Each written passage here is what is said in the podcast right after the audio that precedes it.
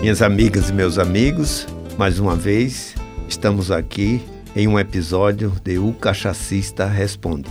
Eu recebi uma pergunta muito interessante da professora Márcia, do Distrito Federal, professora de História, e traz uma pergunta bastante esclarecedora.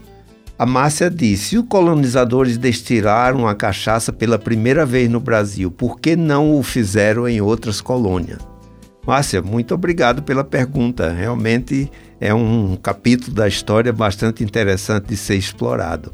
O que aconteceu, como nós sabemos, é que, pelo valor comercial do açúcar, tanto os portugueses, na época dos descobrimentos, como os espanhóis, sempre procuraram, nas suas descobertas, né, plantar cana-de-açúcar. E, na realidade, os espanhóis plantaram nas Ilhas Canárias e os portugueses na Ilha da Madeira. Claro que brotou a cana-de-açúcar, porém com um teor de sacarose né, não era suficiente. Né? Então, esse foi um ponto. E isso fez com que, com o descobrimento da América, o Colombo levou a cana-de-açúcar para o Caribe e o Cabral, né, na realidade descobrindo o Brasil, depois, na época da, da colonização portuguesa, trouxe a cana-de-açúcar aqui e foi plantada pela primeira vez no Nordeste. E foi aí que se iniciou a destilação do líquido conhecido hoje como a cachaça. Mas é importante saber que também os portugueses se preocuparam também em fazer outras bebidas. Por exemplo, na República de Cabo Verde, tentou-se, embora seja ilha vulcânica, um arquipélago vulcânico, quer dizer, também não era propício para a plantação da cana. Mas depois, né, muito tempo depois da primeira destilação da cachaça em solo brasileiro, surgiu uma bebida em Cabo Verde chamada grog, que também é o mesmo processo da cachaça, como a cachaça é uma IG brasileira, o grog não pode ser chamado de cachaça, mas tem esse nome né, da, do arquipélago de Cabo Verde.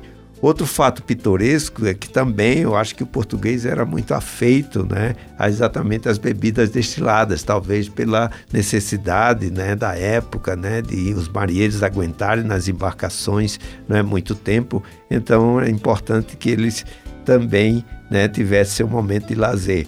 E um fato muito pitoresco, uma colônia portuguesa que foi exatamente na região de Goa, na Índia, que os portugueses levaram para lá o caju né, do Brasil e plantaram. E como o clima era muito parecido, o caju brotou muito bem e doce.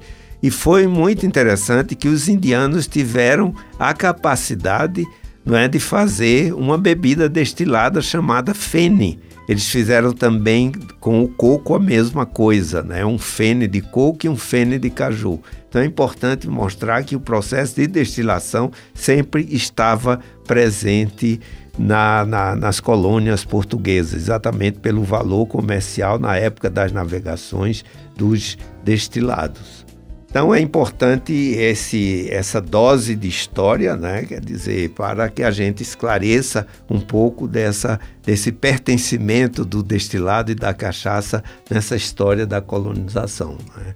Então, muito obrigado pela pergunta, ela foi bastante esclarecedora para o nosso público, né? levando um pouco de história né?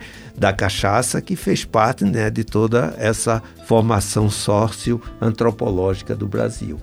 Para participar, mande sua dúvida para o quadro O Cachacista Responde pelo WhatsApp 11 93489 0662. Você grava a sua pergunta, falando também o seu nome completo, e eu vou ter um imenso prazer em responder em outro episódio do quadro O Cachacista Responde. Esperamos vocês lá. Forte abraço.